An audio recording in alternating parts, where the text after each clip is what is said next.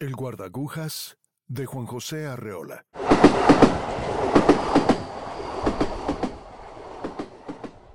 El forastero llegó sin aliento a la estación desierta. Su valija, que nadie quiso cargar, le había fatigado en extremo. Se enjugó el rostro con un pañuelo y con la mano en visera miró los rieles que se perdían en el horizonte. Desalentado y pensativo consultó su reloj, la hora justa en que el tren debía partir. Alguien, salido de quién sabe dónde, le dio una palmada muy suave. Al volverse, el forastero se halló ante un viejecillo de vago aspecto ferrocarrilero. Llevaba en la mano una linterna roja, pero tan pequeña que parecía de juguete. Miró sonriendo al viajero, y éste le dijo ansioso su pregunta. Usted perdone, ¿ha salido ya el tren? Lleva usted poco tiempo en este país. Necesito salir inmediatamente. Debo hallarme en té mañana mismo. Se ve que usted ignora por completo lo que ocurre. Lo que debe hacer ahora mismo es buscar alojamiento en la fonda para viajeros. Y señaló un extraño edificio ceniciento que más bien parecía un presidio. Pero yo no quiero alojarme, sino salir en tren. Alquile usted un cuarto inmediatamente, si es que lo hay. En caso de que pueda conseguirlo, contrátelo por mes. Le resultará más barato y recibirá mejor atención. Está usted loco. Yo debo llegar a T mañana mismo. Mm. Francamente, debería abandonarlo a su suerte. Sin embargo, le daré unos informes. Por favor. Este país es famoso por sus ferrocarriles, como usted sabe. Hasta ahora no ha sido posible organizarlos debidamente, pero se han hecho ya grandes progresos en lo que se refiere a la publicación de itinerarios y a la expedición de boletos. Las guías ferroviarias comprenden y enlazan todas las poblaciones de la nación. Se expenden boletos hasta para las aldeas más pequeñas y remotas. Falta solamente que los convoyes cumplan las indicaciones contenidas en las guías y que pasen efectivamente por las estaciones. Los habitantes del país así lo esperan. Mientras tanto, aceptan las irregularidades del servicio y su patriotismo les impide cualquier manifestación de desagrado. Pero hay un tren que pase por esta ciudad. Afirmarlo equivaldría a cometer una inexactitud. Como usted puede darse cuenta, los rieles existen, aunque un tanto averiados. ¿ah? En algunas poblaciones están sencillamente indicados en el suelo mediante dos rayas de gis. Dadas las condiciones actuales, ningún tren tiene la obligación de pasar por aquí, pero nada impide que eso pueda suceder. Yo he visto pasar muchos trenes en mi vida y conocí a algunos viajeros que pudieron abordarlos. Si usted espera convenientemente, tal vez yo mismo tenga el honor de ayudarle a subir a un hermoso y confortable vagón. Me llevará ese tren a T. ¿Y por qué se empeña usted en que ha de ser precisamente a T? Debería darse por satisfecho si pudiera abordarlo. Una vez en el tren, su vida tomará efectivamente algún rumbo. ¿Qué importa si ese rumbo no es el de T? Es que yo tengo un boleto en regla para ir a T.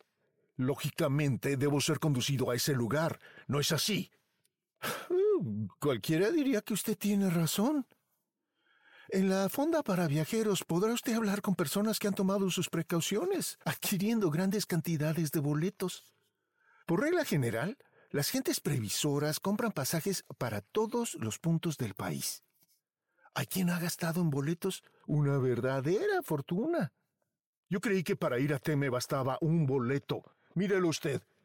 El próximo tramo de los ferrocarriles nacionales va a ser construido con el dinero de una sola persona que acaba de gastar su inmenso capital en pasajes de ida y vuelta para un trayecto ferroviario cuyos planos, que incluyen extensos túneles y puentes, ni siquiera han sido aprobados por los ingenieros de la empresa. Pero el tren que pasa por T ya se encuentra en servicio. Uh, y no solo ese. En realidad hay muchísimos trenes en la nación y los viajeros pueden utilizarlos con relativa frecuencia, pero tomando en cuenta que no se trata de un servicio formal y definitivo. En otras palabras, al subir a un tren nadie espera ser conducido al sitio que desea. ¿Cómo es eso? En su afán de servir a los ciudadanos, la empresa se ve en el caso de tomar medidas desesperadas. Hace circular trenes por lugares intransitables. Esos convoyes expedicionarios emplean a veces varios años en su trayecto, y la vida de los viajeros sufre algunas transformaciones importantes. Los fallecimientos no son raros en tales casos, pero la empresa, que todo lo ha previsto, añade a esos trenes un vagón capilla ardiente y, un vagón cementerio. Es razón de orgullo para los conductores depositar el cadáver de un viajero lujosamente embalsamado en los andenes de la estación que prescribe su boleto. En ocasiones, estos trenes forzados recorren trayectos en que falta uno de los rieles. Todo un lado de los vagones se estremece lamentablemente con los golpes que dan las ruedas sobre los durmientes. Los viajeros de primera, es otra de las previsiones de la empresa, se colocan del lado en que hay riel. Los de segunda padecen los golpes con resignación. Pero hay otros tramos en que faltan ambos rieles. Allí los viajeros sufren por igual, hasta que el tren queda totalmente destruido. ¡Santo Dios! Mire usted, la aldea de F surgió a causa de uno de esos accidentes. El tren fue a dar en un terreno impracticable. Lijadas por la arena, las ruedas se gastaron hasta los ejes. Los viajeros pasaron tanto tiempo juntos que de las obligadas conversaciones triviales surgieron amistades estrechas. Algunas de esas amistades se transformaron pronto en idilios, y el resultado ha sido F, una aldea progresista llena de niños traviesos que juegan con los vestigios enmohecidos del tren. Dios mío, yo no estoy hecho para tales aventuras. Necesita usted ir templando su ánimo. Tal vez llegue usted a convertirse en un héroe. No crea que faltan ocasiones para que los viajeros demuestren su valor y sus capacidades de sacrificio. En una ocasión, doscientos pasajeros anónimos escribieron una de las páginas más gloriosas en nuestros anales ferroviarios. Sucede que en un viaje de prueba, el maquinista advirtió a tiempo una grave omisión de los constructores de la línea. En la ruta faltaba un puente que debía salvar un abismo. Pues bien, el maquinista, en vez de poner marcha hacia atrás, arengó a los pasajeros y obtuvo de ellos el esfuerzo necesario para seguir adelante. Bajo su enérgica dirección, el tren fue desarmado pieza por pieza y conducido en hombros al otro lado del abismo, que todavía reservaba la sorpresa de contener en su fondo un río caudaloso. El resultado de la hazaña fue tan satisfactorio que la empresa renunció definitivamente a la construcción del puente, conformándose con hacer un atractivo descuento en las tarifas de los pasajeros que se atrevan a afrontar esa molestia suplementaria. Pero yo debo llegar a ti mañana mismo. Muy bien. Me gusta que no abandone usted su proyecto. Se ve que es usted un hombre de convicciones. Alójese por de pronto en la fonda y tome el primer tren que pase. Trate de hacerlo cuando menos. Eh, mil personas estarán para impedírselo. Al llegar un convoy, los viajeros, exasperados por una espera demasiado larga, salen de la fonda en tumulto para invadir ruidosamente la estación. Frecuentemente provocan accidentes con su increíble falta de cortesía y de prudencia. En vez de subir ordenadamente, se dedican a aplastarse unos a otros, por lo menos se impiden mutuamente el abordaje. Y el tren se va, dejándolos amotinados en los andenes de la estación. Los viajeros, agotados y furiosos, maldicen su falta de educación y pasan mucho tiempo insultándose y dándose de golpes. ¿Y, la policía no interviene? Se ha intentado organizar un cuerpo de policía en cada estación, pero la imprevisible llegada de los trenes hacía tal servicio inútil y sumamente costoso. Además, los miembros de ese cuerpo demostraron muy pronto su venalidad, dedicándose a proteger la salida exclusiva de pasajeros adinerados que les daban a cambio de ese servicio todo lo que llevaban encima. Se resolvió entonces el establecimiento de un tipo especial de escuelas, donde los viajeros futuros reciben lecciones de urbanidad y un entrenamiento adecuado que los capacita para que puedan pasar su vida en los trenes. Allí se les enseña la manera correcta de abordar un convoy, aunque esté en movimiento y a gran velocidad. Eh, también se les proporciona una especie de armadura eh, para evitar que los demás pasajeros les rompan las costillas. Pero una vez en el tren está uno a cubierto de nuevas dificultades. Relativamente. Solo le recomiendo que se fije muy bien en las estaciones. Podría darse el caso de que usted creyera haber llegado a T y solo fuese una ilusión. Para regular la vida a bordo de los vagones demasiado repletos, la empresa se ve obligada a echar mano de ciertos expedientes.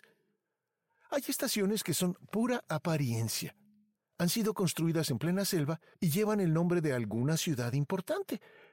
Pero basta poner un poco de atención para descubrir el engaño. Son como las decoraciones del teatro y las personas que figuran en ellas están rellenas de acerrín. Esos muñecos revelan fácilmente los estragos de la intemperie, pero son a veces una perfecta imagen de la realidad.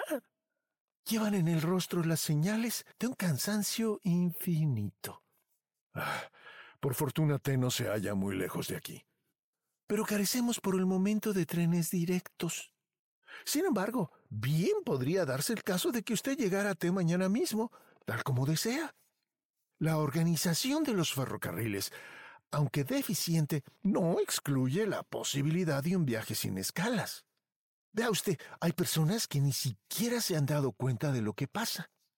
Compran un boleto para ir a T, pasa un tren, suben y al día siguiente oyen que el conductor anuncia Hemos llegado a T. Sin tomar precaución alguna, los viajeros descienden y se hallan efectivamente en T. ¿Podría yo hacer alguna cosa para facilitar ese resultado? claro que puede usted. Lo que no se sabe es si le servirá de algo. Inténtelo de todas maneras. Suba usted al tren con la idea fija de que va a llegar a T. No converse con ninguno de los pasajeros. Podrían desilusionarlo con sus historias de viaje. Y hasta se daría el caso de que lo denunciaran. ¿Qué está usted diciendo? En virtud del estado actual de las cosas, los trenes viajan llenos de espías. Estos espías, voluntarios en su mayor parte, dedican su vida a fomentar el espíritu constructivo de la empresa. A veces uno no sabe lo que dice y habla solo por hablar, pero ellos se dan cuenta enseguida de todos los sentidos que puede tener una frase, por sencilla que sea. Del comentario más inocente saben sacar una opinión culpable. Si usted llegara a cometer la menor imprudencia, sería aprendido sin más. Pasaría el resto de su vida en un vagón cárcel, en caso de que no le obligaran a descender en una falsa estación perdida en la selva. Viaje usted lleno de fe. Consuma la menor cantidad posible de alimentos y no ponga los pies en el andén antes de que vea en té alguna cara conocida. Pero yo no conozco en té a ninguna persona. En ese caso, redoble usted sus precauciones. Tendrá, se lo aseguro, muchas tentaciones en el camino. Si mira usted por las ventanillas, está expuesto a caer en la trampa de un espejismo. Las ventanillas están provistas de ingeniosos dispositivos que crean toda clase de ilusiones en el ánimo de los viajeros. No hace falta ser débil para caer en ellas. Ciertos aparatos operados desde la locomotora hacen creer, por el ruido y los movimientos, que el tren está en marcha. Sin embargo, el tren permanece detenido semanas enteras, mientras los viajeros ven pasar cautivadores paisajes a través de los cristales. ¿Y eso qué objeto tiene? Todo esto lo hace la empresa con el sano propósito de disminuir la ansiedad de los viajeros y de anular en todo lo posible las sensaciones de traslado. Se aspira a que un día se entreguen plenamente al azar en manos de una empresa omnipotente y que ya no les importe saber a dónde van ni de dónde vienen. ¿Y usted ha viajado mucho en los trenes? Yo, señor, solo soy guardagujas. A decir verdad, soy un guardagujas jubilado y solo aparezco aquí de vez en cuando para recordar los buenos tiempos. No he viajado nunca ni tengo ganas de hacerlo, pero los viajeros me cuentan historias. Sé que los trenes han creado muchas poblaciones, además de la aldea de F cuyo origen le he referido. Ocurre a veces que los tripulantes de un tren reciben órdenes misteriosas. Invitan a los pasajeros a que desciendan de los vagones, generalmente con el pretexto de que admiren las bellezas de un determinado lugar. Se les habla de grutas, de cataratas o de ruinas célebres. Quince minutos para que admiren ustedes la gruta tal o cual, dice amablemente el conductor. Una vez que los viajeros se hallan a cierta distancia, el tren escapa a todo vapor. ¿Y los viajeros? Eh, vagan desconcertados de un sitio a otro durante algún tiempo, pero acaban por congregarse y se establecen en colonia. Estas paradas intempestivas se hacen en lugares adecuados, muy lejos de toda civilización y con riquezas naturales suficientes. Allí se abandonan lotes selectos de gente joven y sobre todo con mujeres abundantes. ¿No le gustaría a usted acabar sus días en un pintoresco lugar desconocido en compañía de una muchachita? Mm. El viejecillo hizo un guiño y se quedó mirando al viajero con picardía, sonriente y lleno de bondad. En ese momento se oyó un silbido lejano. El guardagujas dio un brinco, lleno de inquietud, y se puso a hacer señales ridículas y desordenadas con su linterna. ¿Es el tren? preguntó el forastero. El anciano echó a correr por la vía desaforadamente. Cuando estuvo a cierta distancia, se volvió para gritar. Tiene usted suerte. Mañana llegará a su famosa estación. ¿Cómo dice usted que se llama? X, contestó el viajero.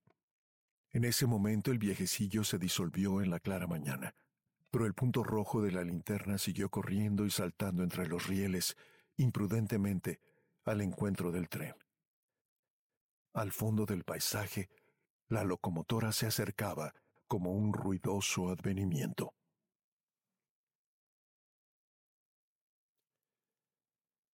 Gracias por escuchar. Mi nombre es Gabriel Porras y soy artista profesional de voiceover. Visítame en gabrielvoice.com y en murmullosradiantes.com para escuchar más historias luminosas como esta. Y que tengas muy feliz viaje en tu tren.